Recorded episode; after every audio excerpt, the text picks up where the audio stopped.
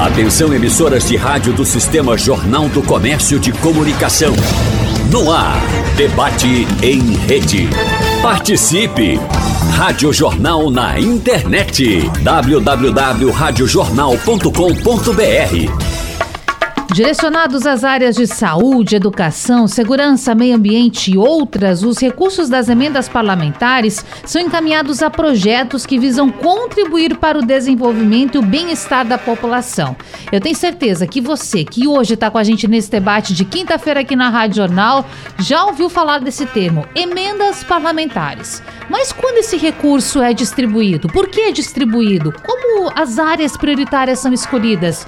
E quanto Pernambuco recebeu no ano passado? Nós vamos falar sobre tudo isso aqui no debate da Supermanhã de hoje, recebendo os nossos convidados para esclarecer todas as dúvidas. Aqui no estúdio com a gente, o deputado federal pelo PSB, Pedro Campos. Primeiro mandato, com o primeiro ano concluído, é isso? Bom dia, deputado. Prazer recebê-lo. Bom dia, Natália. Bom dia, Carlos Veras e Priscila Lapa, que também vão participar desse debate. Bom dia a todas e todos que nos escutam. Um primeiro ano de muito trabalho e tenho certeza que trabalho em prol do povo de Pernambuco. Importante. Agora eu vou chamar outro parlamentar, portanto, que está com a gente pela internet, pelo Zoom, deputado Carlos Veras eleito pelo PT, Partido dos Trabalhadores. Deputado não está no primeiro mandato, já está em mais mandatos. É, explica aí para a gente, deputado. Bom dia, seja bem-vindo. Bom dia, Natália. Bom dia, Priscila. Bom dia, segundo mandato, Natália. Eu fui reeleito agora. Primeira eleição, eu fui eleito o segundo mais votado do, do PT, 72.005 votos Agora fui o mais votado da nossa Federação da Esperança, com 127.482 votos, sendo o oitavo parlamentar mais bem votado de, de Pernambuco. Aí o mandato da classe trabalhadora sendo renovado no Congresso Nacional. E para o nosso ouvinte até entender, senhores, período de recesso agora, né? Voltam quando? A gente volta no é, começo de fevereiro. Mas, eita, Veras, eu respondi aqui. A gente volta o trabalho legislativo. Vontade, Pedro, à vontade. A gente volta o trabalho legislativo em Brasília no começo de fevereiro. Mas esse tempo de recesso, tanto eu como o Veras também vai poder falar é, a gente utiliza muito para rodar o estado de Pernambuco, para dialogar com as bases, para receber demandas, para organizar também a gestão do gabinete, que é muito importante. A gente precisa ter uma equipe trabalhando bem afinada, com meta, com objetivos para serem alcançados. Então, acaba sendo um recesso do trabalho legislativo em Brasília, mas é, é difícil ser um recesso do trabalho. É, normalmente o, muda a, o, o, formato e se volta mais para as questões administrativas e para as questões é, de relacionamento com as bases, com os eleitores. Até porque esse é um ano eleitoral, não é, deputado Carlos Veras? E é importante você estar perto dos municípios também. Exatamente. Por ser um ano eleitoral, intensifica as nossas ações, a nossa presença na base para poder organizar as chapas proporcionais de vereadores e vereadoras, de prefeitos, vice-prefeitos, discutir com o campo aliado, com o conjunto dos partidos, para poder fazer as composições aí para disputar as eleições de 2024. Perfeito. Bom, eu quero até trazer aqui um esclarecimento para o nosso ouvinte que está sentindo falta do deputado André Ferreira do PL, porque ele havia confirmado com a gente, iria participar aqui também do nosso programa hoje. Ele foi o deputado federal mais votado, aí a gente somando todos né, os que foram eleitos no ano passado, mas ele teve um imprevisto e não pode mais estar com a gente. Numa próxima, estará aqui também para a gente discutir emendas parlamentares, em especial nessa bancada também que faz a oposição ao governo Lula, né? Que é importante também saber como pensam esses partidos, como por exemplo, o PL. Bom, enquanto isso, senhores, Pedro Campos, você que está no primeiro mandato, explica para o nosso ouvinte, o que, que é emenda parlamentar, hein? A emenda parlamentar é a participação direta dos parlamentares, e quando fala parlamentares, deputados e senadores, na construção do orçamento federal para o ano seguinte. Né? É uma coisa até que eu, como deputado de primeiro mandato, eu fiz questão de, nesse primeiro ano, deixar claro que deputado no primeiro mandato ele não tem emendas ainda, porque o orçamento de 2023 é discutido em 2022, o orçamento de 2024 é discutido em 2023.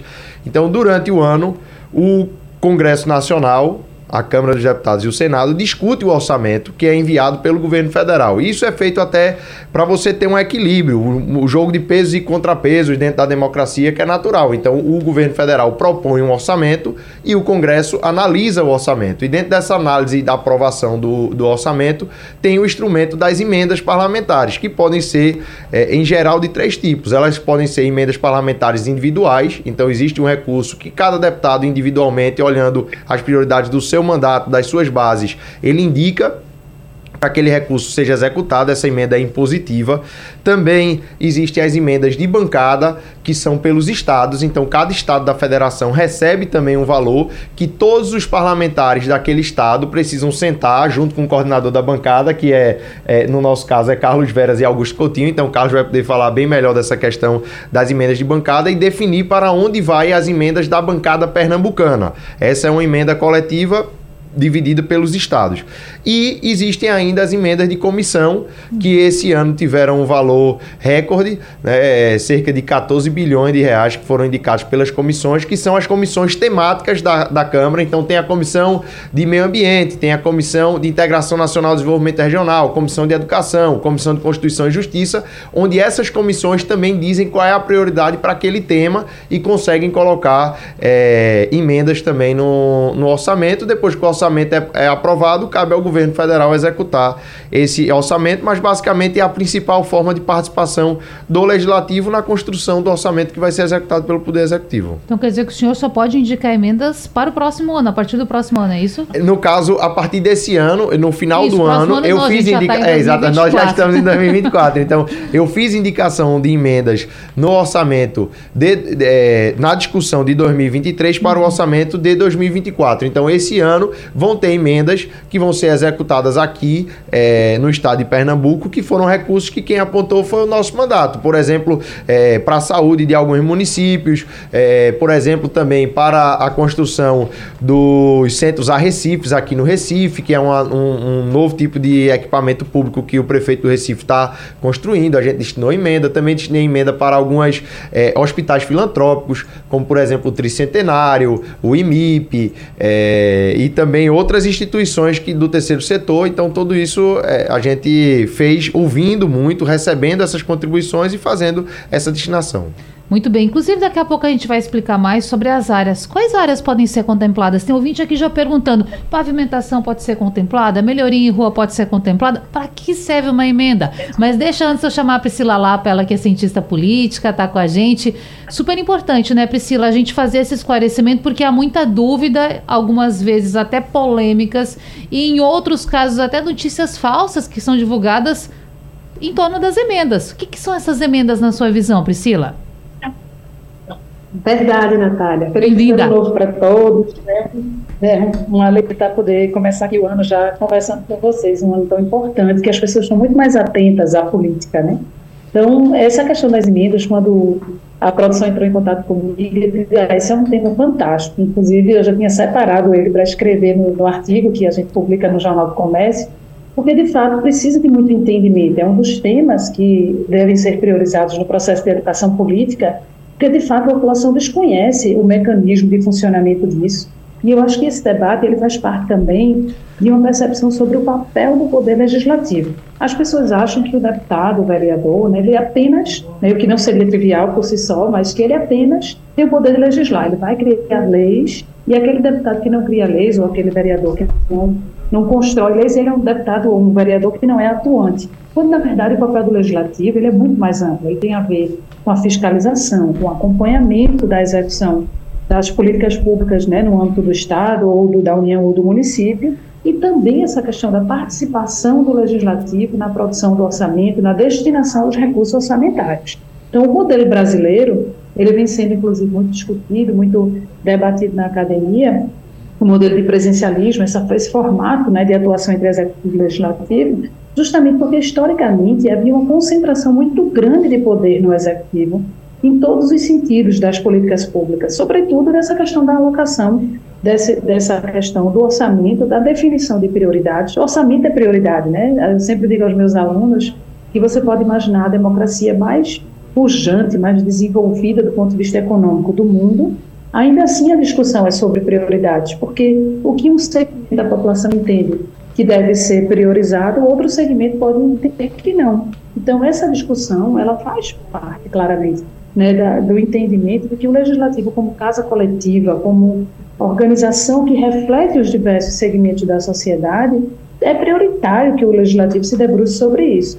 Mas a gente tem aí, acho que os dos deputados vão poder falar aqui ao longo do debate, uma série de limitações e amarras para essa atuação do legislativo, mas que nos últimos anos o Brasil vem discutindo né, fortemente como isso deve ser feito. Agora, existe ainda uma questão, e aí eu lanço aqui também para o nosso debate, que é em relação à transparência. Talvez grande parte do não entendimento né, da população sobre esse mecanismo da emenda é porque grande parte, quando esse tema vem à tona, é justamente pela falta de transparência de como esses recursos estão sendo aplicados, se de fato isso está chegando, né, em que formato de política pública para a população. Então, a gente precisa, sem sombra de dúvida, aperfeiçoar, e aí não só em relação às emendas parlamentares, mas a atuação do parlamentar como um todo, aperfeiçoar esse processo da população entender melhor o, o, o funcionamento, a dinâmica de funcionamento, para que ela possa acompanhar não apenas nos momentos de exceção, que são os escândalos, que é aquilo que é negativo, mas que ela possa entender que isso faz parte né, de um processo muito, muito democrático, muito republicano, que é a participação do seu representante na definição de prioridades e na alocação de recursos para dar conta dessas prioridades acontecerem. Muito bem. E essa transparência que a professora Priscila coloca, muitas vezes também é questionada porque a comunidade em geral, o eleitor, ele percebe por vezes que o parlamentar, ele indica as emendas essas que pode, nas quais ele pode atuar, para sua base. Por exemplo, o deputado é natural lá de Serra Talhada. Ele vai focar lá na sua região, vai pensar em algo para sua região. Então, muitas vezes o eleitor não entende isso. Por que, que essa destinação tão específica? Por que não pensar num todo? O deputado Pedro Campos já falou para a gente que existem vários tipos de emendas e possibilidades de formação dessas ideias e propostas. Por isso que eu quero chamar Carlos Veras para a gente entender. Ele que, portanto, é coordenador, responsável, tem cargo que o deputado Pedro já falou para a gente, com relação às emendas da bancada. O que está sendo prioridade para Pernambuco nesse momento, deputado, com relação às emendas? Bom, eu acho que o Pedro já explicou um pouco como funcionam as emendas, o tipo de emendas que nós temos. Nós temos as emendas individuais de cada parlamentar, que giram hoje em torno de 32 bilhões de reais para poder destinar de forma individual de cada um e temos em torno de 283 milhões da bancada. A bancada significa 25 deputados federais e três eh, senadores, dois senadores e uma, e uma senadora. A gente se reúne enquanto bancada para destinar esses recursos. Nós podemos destinar esses recursos em 16 espelhos, em 16 funcionais, para poder atender é, 16 tipos de, de, de emendas ou de atividades a serem executadas com esses recursos. A gente prioriza que, do, de, que desses 16 espelhos, dois é, seja de demanda do governo do estado. No caso, a governadora Raquel Lira demandou apoio para o Hospital da Restauração e para a requalificação da BR-232, e assim fizemos. Destinamos recursos para a BR-232 e para a, a restauração. O outro espelho a gente destina para a Prefeitura do Recife, ser a capital, que o prefeito João Campos é, pediu ajuda da bancada para os Arrecife e assim fizemos. Destinamos em torno de 14 milhões de reais que dá para fazer construir um Arrecife dentro da, dessa parceria e muito importante porque os gestores eles é, é, acabam reconhecendo isso é, do parlamento, da bancada, esse, esse suporte. Outro, três, outros três espelhos a gente deixa para os senadores que podem fazer uma direção, uma, uma destinação direta para algum dos setores. Ah, dentro dos outros 10 espelhos que restam, a gente discute entre nós, entre os 25 deputados federais, para a gente poder destinar. Foi destinado recurso para o Hospital eh, de Belo Jardim, foi destinado a, a, recurso para a Polícia Rodoviária Federal, para poder ajudar a reconstruir as suas sedes. Foi destinado é, é, recurso para a saúde dos municípios do estado de Pernambuco, para os diversos municípios, na área de custeio é, do PAB, da atenção básica e também de alta complexidade, que é, que é o MAC, também foi destinado recursos para essas é, é, para os municípios.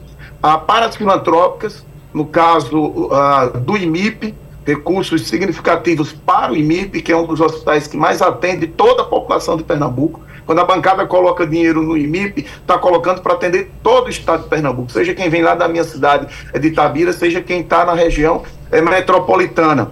Ah, para o Altino Ventura, conseguimos inclusive um recurso é, de bancada destinado fora desse orçamento, inclusive para poder ajudar ao Altino Ventura. Será feito mais um andar ah, ah, no Altino Ventura, que vai atender aí mais de 15 mil é, pessoas é, por mês. Então, é, é atendendo toda a população de Pernambuco. Então, nessa hora, a bancada se reúne, discute a prioridade para poder ajudar a população pernambucana. Colocamos recursos na Codevas para poder ter equipamentos agrícolas, para poder ajudar a agricultura uh, familiar. Então, aí, em todas as áreas, a gente acabou destinando recursos. Isso é um recurso que é bastante debatido na é, é, coordenação, a gente dá um espaço para as entidades irem lá, fazer o debate, apresentar a demanda.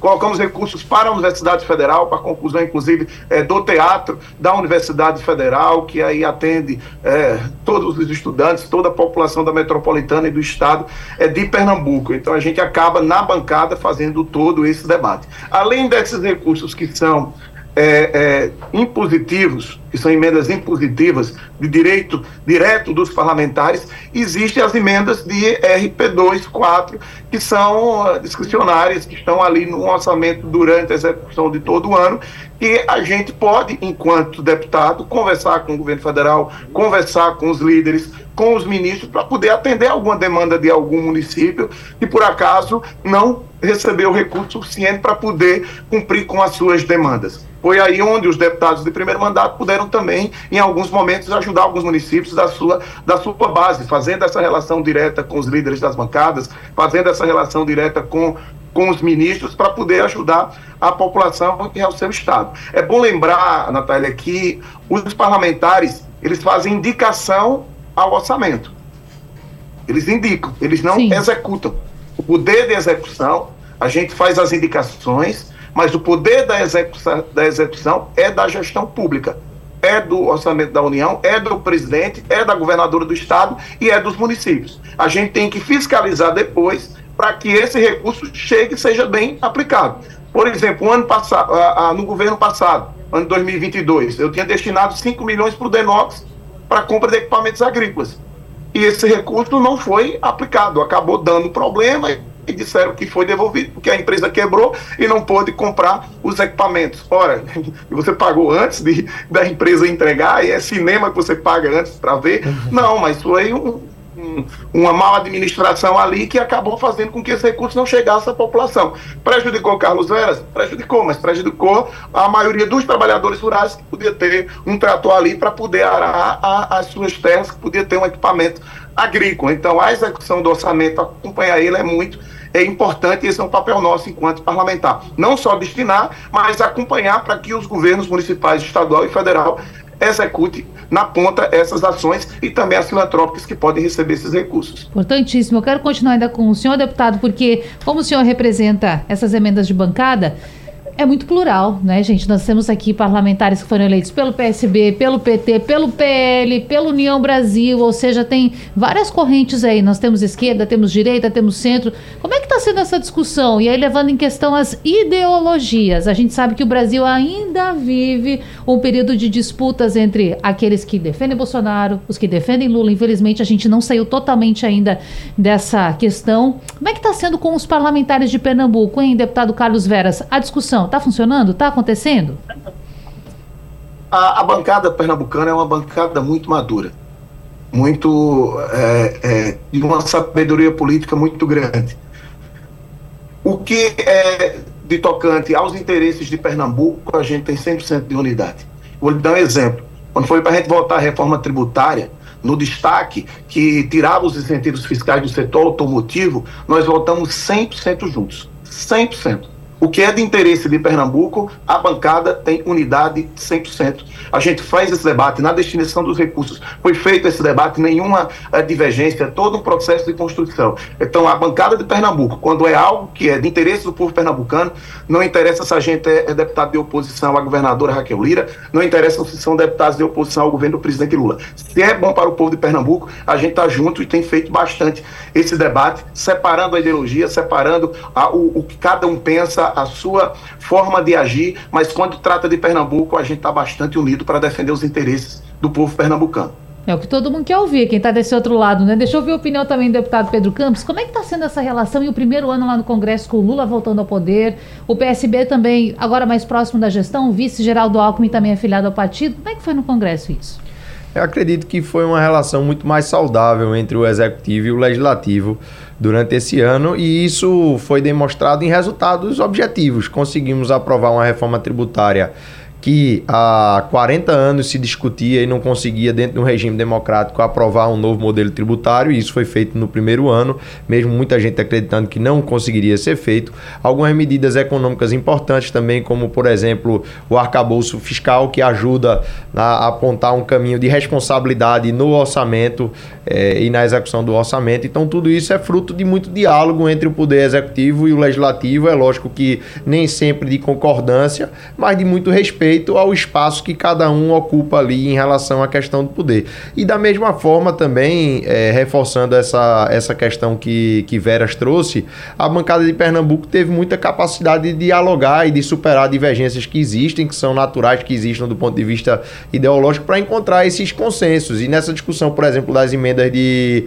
de bancada, isso é possível você ver ali dentro desses 16 itens, né, como foi dito por, por Veras, a gente acaba destinando recursos dentro desses 16 itens itens. É lógico que um deputado que acredita que, por exemplo, é, garantir recursos para a Universidade Federal de Pernambuco é mais importante do que garantir recursos para outro item, ele vai destinar mais na Universidade Federal de Pernambuco e menos em outro item. Ou vai colocar mais é, nas ações, por exemplo, que foram feitas pela Prefeitura do Recife e menos em alguma das ações do governo do Estado. Isso é natural que, que, que aconteça, mas você consegue que toda a bancada se sinta contemplada naqueles 16 itens e cada deputado, na sua individualidade, possa é, é fortalecer mais um ponto ou outro. Por exemplo, eu coloquei recursos para a reforma da restauração, coloquei muito recurso aqui para a construção dos centros arrecifes, que, como Vera disse, com os 14 milhões dá para construir os quatro primeiros centros arrecifes, que vão ser, para quem está escutando aí, não, nunca ouviu falar disso, Isso, é como se fosse um CRAS melhorado, né, onde você consegue agregar assistência social com também outras atividades de cultura, de lazer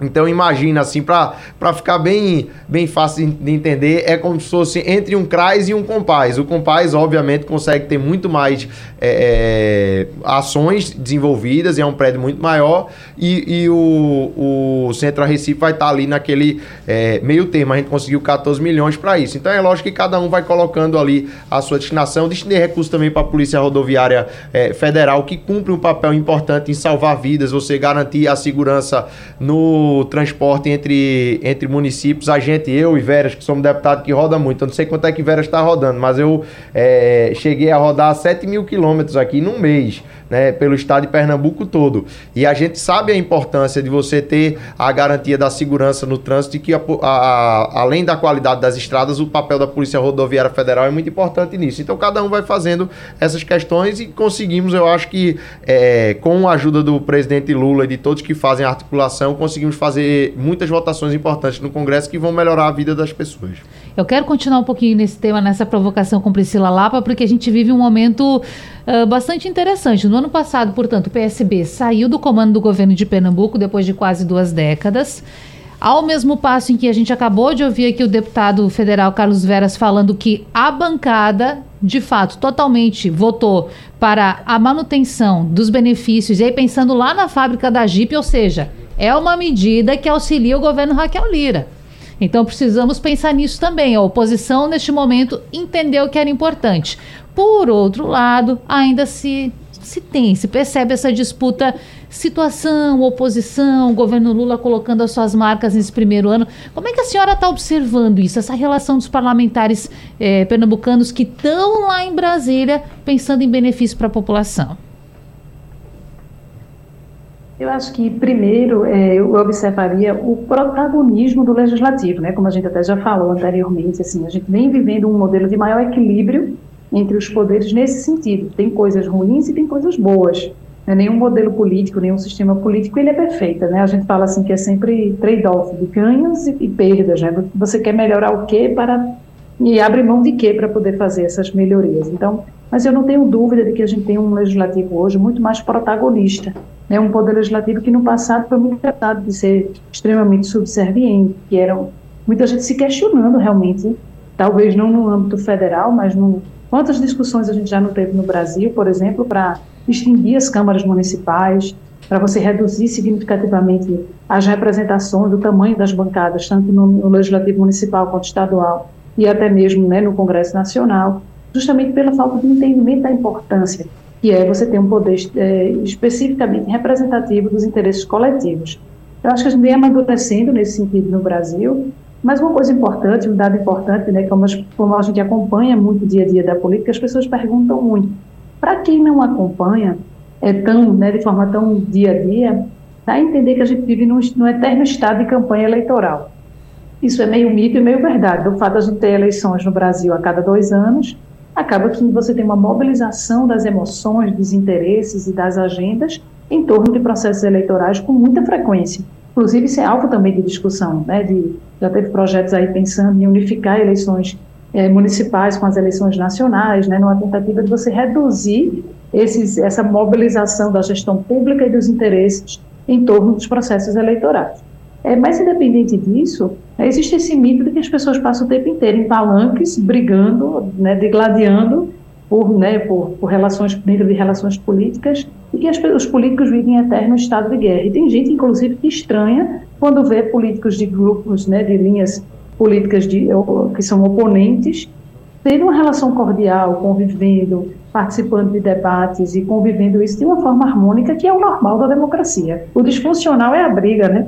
é a briga extrema, é o ódio, é o que a gente vivenciou, infelizmente, no Brasil, e não é um fenômeno especificamente brasileiro, é um fenômeno das democracias contemporâneas, de como conviver né, com essas questões narrativas. Mas eu acho que, de uma forma geral, no Brasil, a gente vem saindo de um modelo não só, como a gente falou, de protagonismo, né, de aumentar o protagonismo do legislativo, mas também de uma certa inércia do cidadão em relação à política, de estar mais desconectado e se reconectar com a política apenas durante o período eleitoral, para um modelo que as redes sociais foram fundamentais nesse sentido, e aí é o lado bom né, dessa cidadania mais digital, que é de um acompanhamento maior da atuação dos parlamentares, dos atores políticos. Então, de uma forma geral, eu acho que a gente no Brasil saiu do sufoco de viver uma relação extremamente.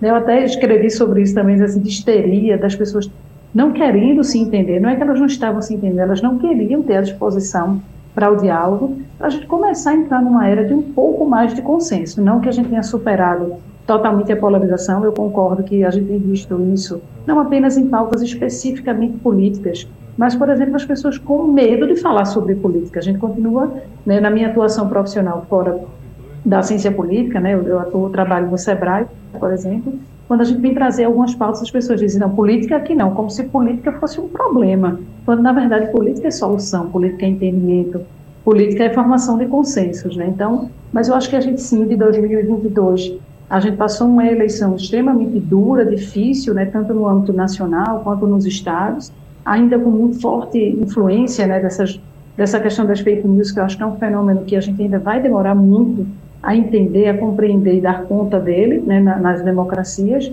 mas a gente vem entrando num processo, eu acho, de maturidade dessas relações. A gente entender que existem. A gente saiu de uma era de dizer assim: as ideologias acabaram, e elas não acabaram, elas se reformularam, elas receberam outros significados e outras nuances, mas a gente passou por uma fase, eu acredito agora, de construir um pouco mais de maturidade no debate político no Brasil. Isso é bom, isso é importante, é o lado cheio do copo, né, é o lado positivo da gente ter passado né, por momentos muito difíceis, mas a gente entender que é possível ter diálogo político e ter uma atuação dentro do que é normal, do enfrentamento que é saudável, que é salutar dentro da democracia. Muito bem. Bom, eu vou chamar o intervalo só antes disso, deputado Pedro Campos. O nosso ouvinte, o Canidé, ele pegou a conversa andando aqui dele e disse: peraí, eu não entendi. Então quer dizer que o deputado, no primeiro ano em que ele é eleito, ele não pode fazer indicação de emenda, é só tá projetando para o segundo. É isso. É, ele não faz indicação das emendas impositivas, porque uhum. a emenda, ela é um por assim dizer, ela é uma mudança, né, uma alteração na proposta original do orçamento do governo federal. Então, o governo federal manda em 2022 o que é que ele vai querer, como qualquer orçamento você vai fazer, você não vai fazer durante o ano. Você se planeja, ó, no ano que vem eu estou querendo gastar isso, isso e isso. E aí o deputado faz a emenda, ele bota ali dentro daquela proposta inicial do governo federal, ele bota para onde é que ele acha que deveria ser destinado esse recurso. Parte desses recursos são impositivos, ou seja, é uma imposição. O deputado disse que é para colocar, independente, vamos dizer, o presidente podia ser Bolsonaro. Bolsonaro podia não gostar de mim, mas enquanto deputado eleito com representante do povo de Pernambuco, eu posso dizer que Bolsonaro pode não querer botar dinheiro para a Universidade Federal de Pernambuco, mas a gente quer que tenha dinheiro lá e colocar enquanto emenda impositiva. Então é dessa forma quando a gente fala de emenda impositiva positiva a discussão é feita um ano antes e por isso que durante o ano de 2023 não tinha nenhuma emenda impositiva minha sendo executada. Tinha de deputados, por exemplo, que, que foram deputados em 2022 e não estavam em 2023. Vamos dizer, o deputado Tadeu Alencar era deputado em 2022, indicou emenda em 2023 executou as emendas dele. E aí, no caso, a partir do ano que vem vai ter a execução de emendas minhas no, no orçamento das emendas impositivas. A gente fala hoje sobre emendas parlamentares. Já trouxemos aqui várias explicações para você, inclusive falando de áreas, de assuntos, temas em Pernambuco em que foram contemplados por indicações ou já por realizações de emendas, ou pelo menos solicitações. Isso que são pontos importantíssimos, como por exemplo o Hospital da Restauração. Que bom a gente saber aqui que os parlamentares também estão atuando em favor disso. Agora, senhores, deixa eu trazer aqui os dados que eu prometi antes do intervalo do Portal da Transparência, porque no exercício de 2023 2023, a informação é que o total pago em emendas foi de 21 bilhões e 900 milhões de reais. Deixa eu arredondar um pouquinho, quase 22 bi, quase 22 bilhões de reais. Aí eu tô falando de Brasil. Desse montante, a área mais contemplada, o setor mais atendido foi o da Saúde, quase 42%. Quando a gente analisa os dados aqui do portal da transparência, que são abertos, todo mundo pode ver, esse de fato é o objetivo desse site, você que está nos acompanhando pode ver também. Quando a gente fala de Pernambuco, a gente tem, por exemplo, aqui Recife, que foi a cidade com valor empenhado, com maior, maior valor empenhado, empenhado, isso não quer dizer que já está pago, né, deputado? Empenhado. Para e emendas no estado. Recife, vamos lá, 22 milhões e 700 22 bilhões e 714 milhões de reais. É isso, são tantos números, né? Mas é 22 bi e 700 milhões. Eu estou falando tudo isso porque eu quero voltar já com o deputado Carlos Veras para uma notícia e gostaria que o senhor também, na representação de governo, afiliado ao Partido dos Trabalhadores, falasse sobre isso, porque o governo Lula, ele superou o governo Bolsonaro nos últimos valores que foram destinados para a emenda. Eu trouxe aqui no meio de todos esses números o número de quase 22 bi, que foram, portanto, pagos no ano passado. Em 2022 foram 17 bilhões de reais. Por que essa diferença, deputado? Teve alguma priorização diferente? Como é que o governo Lula se manifesta nesse sentido?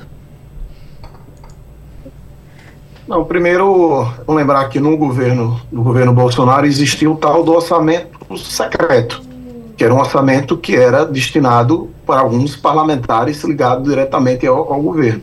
Tá? Quando o presidente Lula assume, inclusive ainda em dezembro de 2022, a gente tem que aprovar a PEC da transição. Sem a PEC da transição, a gente não teria conseguido trazer de volta o Bolsa Família, o Farmácia Popular, o programa Minha Casa Minha Vida, a, o novo PAC. Então, foi essencial a aprovação da PEC da transição.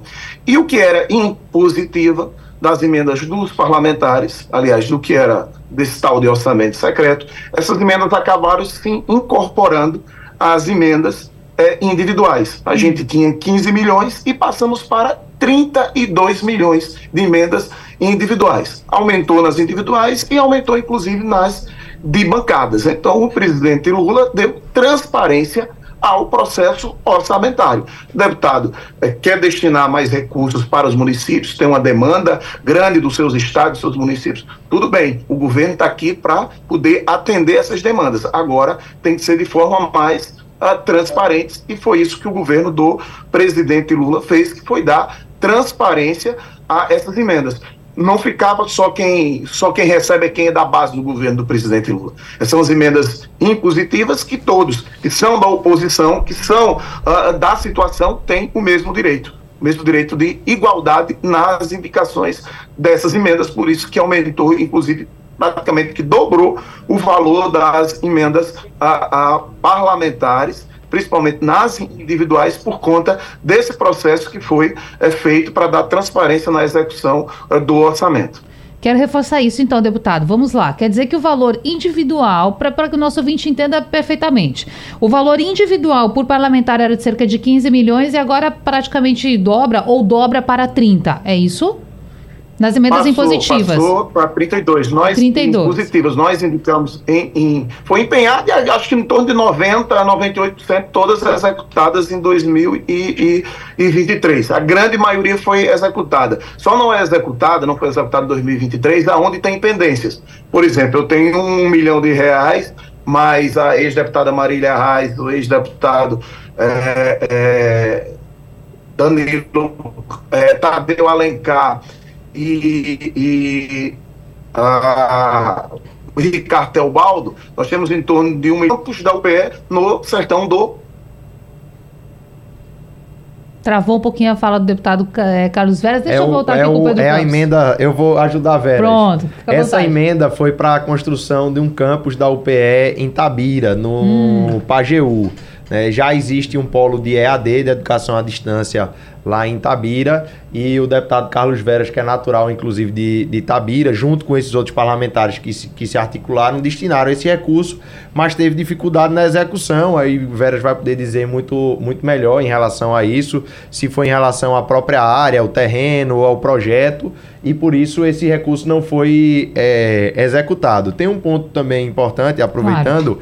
é, quando vocês viram aí 42% é para a saúde. Das emendas individuais de cada parlamentar, no mínimo 50% tem que ser destinada para a saúde. Isso é obrigação. Então, as é obrigação. As emendas de bancada, não. As emendas de bancada você tem uma liberdade maior para essa destinação, até porque elas são pensadas também para projetos estruturadores é, do Estado. Então, por exemplo, no, no tempo que meu pai foi é, governador, ele conseguiu, através de emenda de bancada, recursos para os três hospitais metropolitanos que foram construídos, recursos para a doutora do Agreste, então para pro, projetos estruturadores do, do Estado e isso pode ser que seja na área da saúde, mas pode ser que seja na área de abastecimento de água, ou de estrada, ou de outras infraestruturas. Claro. Já a, a, as emendas individuais dos parlamentares, até pelo montante, você não consegue fazer um projeto estruturador com 30 milhões de, de reais. Se você for pegar, por exemplo, a doutora do, do, do Agreste, em ordem de grandeza, é uma obra de mais de 1,5 bilhão.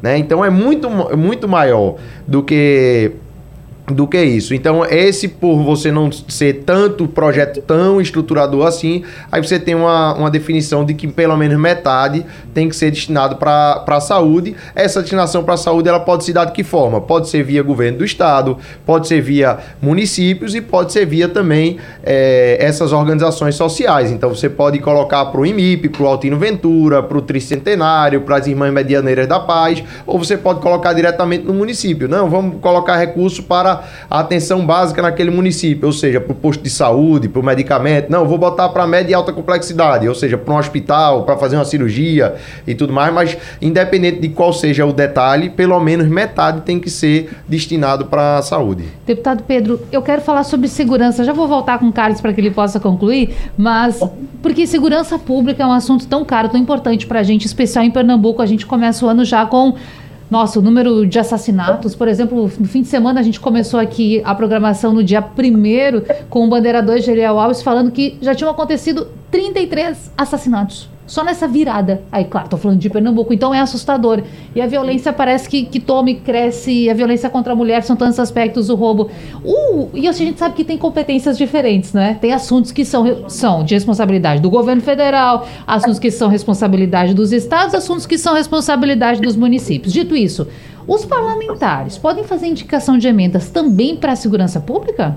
Podem sim, eles têm essa autonomia, como foi dito, por exemplo, eu destinei é, emendas para a Polícia Rodoviária Federal, sim. que também cumpre um papel importante dentro da segurança pública, para além da questão que eu falei da segurança das vias, mas também a Polícia Rodoviária Federal cumpre o papel de, por exemplo, interceptar é, carga de droga, de tráfico, de coisas que ajudam a retirar recursos da marginalidade, né, das pessoas que estão é, cometendo crime, e com isso ajuda também a diminuir a violência de maneira geral. Então, tem a, essa possibilidade. Esse recurso pode ser via município, também através das guardas municipais, ou via governo do estado através da, das polícias. Então, por vezes, para compra de equipamento ou coisas desse tipo, pode-se fazer essa destinação de, de recurso. Aqui no estado de, de Pernambuco, a gente realmente tem vivido essa, essa questão. Os números eu estava vendo até por uma reportagem do próprio Sistema Jornal do, do Comércio, que Pernambuco teve um aumento de cerca de 5% no, no, no índice de homicídios é, no ano de 2023 e foi um pouco na contramão do que aconteceu no Brasil, onde os números ainda estão sendo fechados, mas a estimativa é de uma redução de 3 a 5%, redução nesse caso, né, e de estados vizinhos. A Paraíba era o estado que mais estava reduzindo é, homicídio no, no Brasil até outubro. Imagino que era o segundo estado que mais estava reduzindo. Imagino que quando fecharem os dados também da Paraíba vai ter uma redução. Então teve estado vizinho diminuindo, o Brasil diminuiu e aqui em Pernambuco, infelizmente, teve um aumento da criminalidade.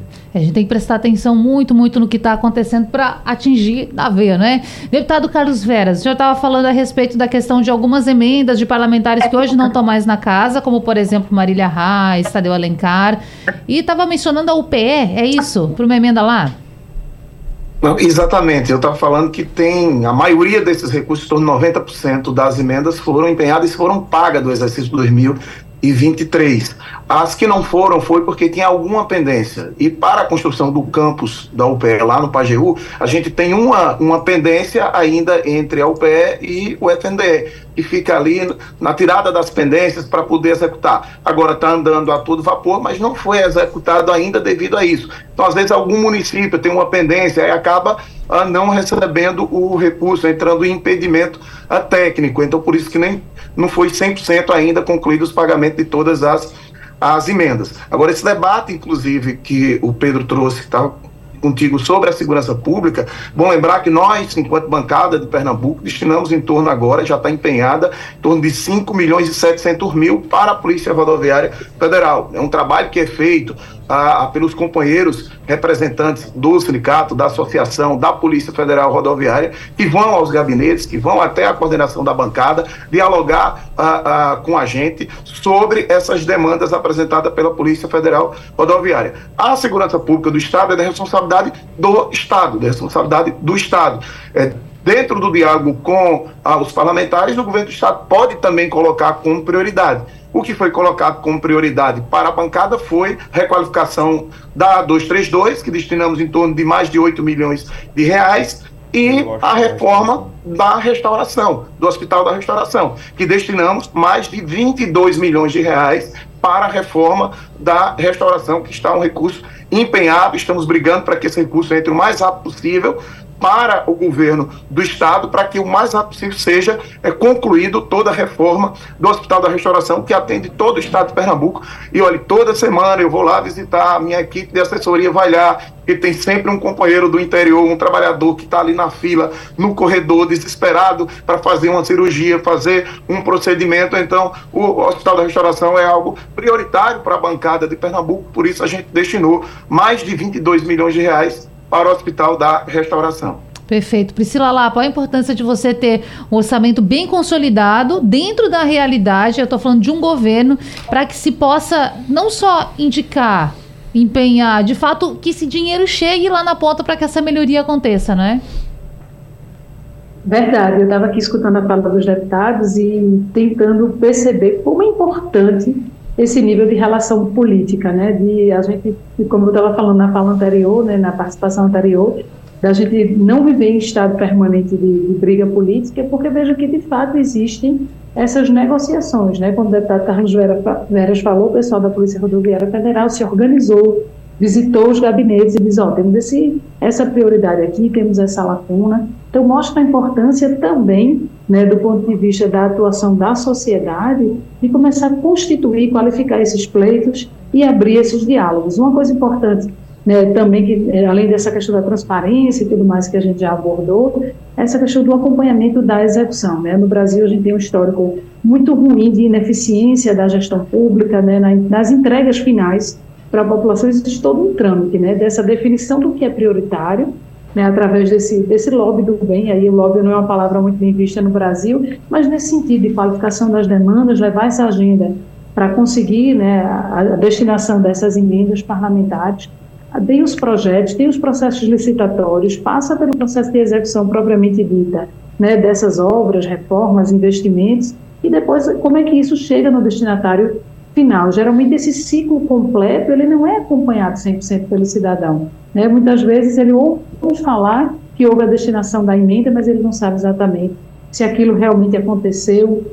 Culpa, geralmente a culpa é 100% do parlamentar, né? tem essa visão de que ah, o problema está no legislativo, só que muitas vezes é, tem outras etapas que não foram cumpridas. Então, para a gente ver a complexidade que é esse universo e o quanto a gente precisa ainda de pessoas com essa capacidade né, de acompanhar, o cidadão comum ter essa capacidade né, de isso fazer parte da sua rotina, do mesmo jeito que a gente quer né, fazer boas escolhas como consumidores, nas coisas que a gente faz na nossa vida de uma maneira geral, a gente também levar para o nosso dia a dia essa visão né, do processo como um todo da construção de uma política pública. E aí debates como esse, eles servem para tirar um pouco desse mito, né, de que emenda é coisa ruim, que emenda uma coisa que você falou no início, Natália, que eu ia comentar e acabei esquecendo, é essa visão assim de que quando o deputado destina uma emenda lá dentro de, um, de uma realidade né, próxima dele, de um município em que ele tem uma atuação política, as pessoas acham que isso necessariamente pode ser uma coisa ruim, né, confundindo isso com,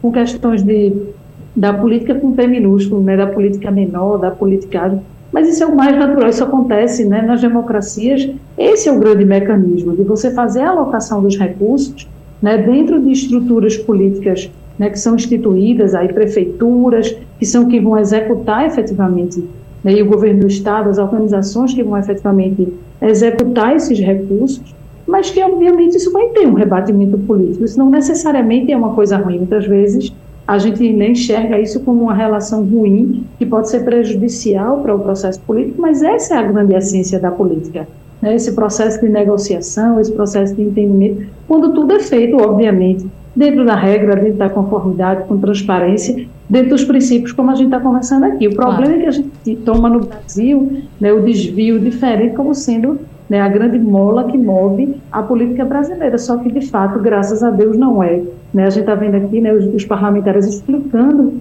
como todos esses mecanismos são capazes de destinar os recursos e fazer com que os equipamentos públicos, com que as políticas públicas, de fato, elas possam acontecer e impactar a vida né, dos cidadãos. Tomara que essa realmente seja a regra e que a gente consiga né, ter mais exemplos de como o entendimento sobre o real funcionamento da política pode ser importante para esse controle social acontecer de forma efetiva. Né? É lógico, quase já nos expulsando aqui no estúdio, mas ainda há tempo para falarmos um pouquinho. Eu quero voltar com Pedro Campos, deputado federal pelo PSB, já agradecendo pela sua participação, por vir aqui falar com a gente. Deputado, 2024, expectativa no Congresso expectativa é ter um ano de muito trabalho. A reforma tributária foi aprovada, agora a gente tem que cuidar dos detalhes da regulamentação de alguns pontos. Por exemplo, a cesta básica, definir quais produtos vão integrar essa cesta básica nacional. É uma expectativa para esse ano que vai entrar. O cashback também.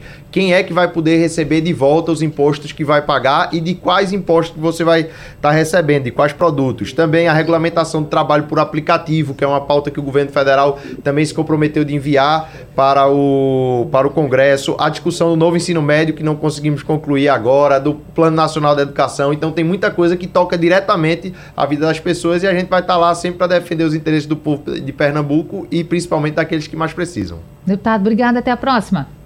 Bom, quero também saber de Carlos Veras, deputado pelo Partido dos Trabalhadores, deputado federal. E esse ano, hein, deputado, que espera? Porque vocês voltam lá para o Congresso em fevereiro, né? Muito obrigada por esse debate.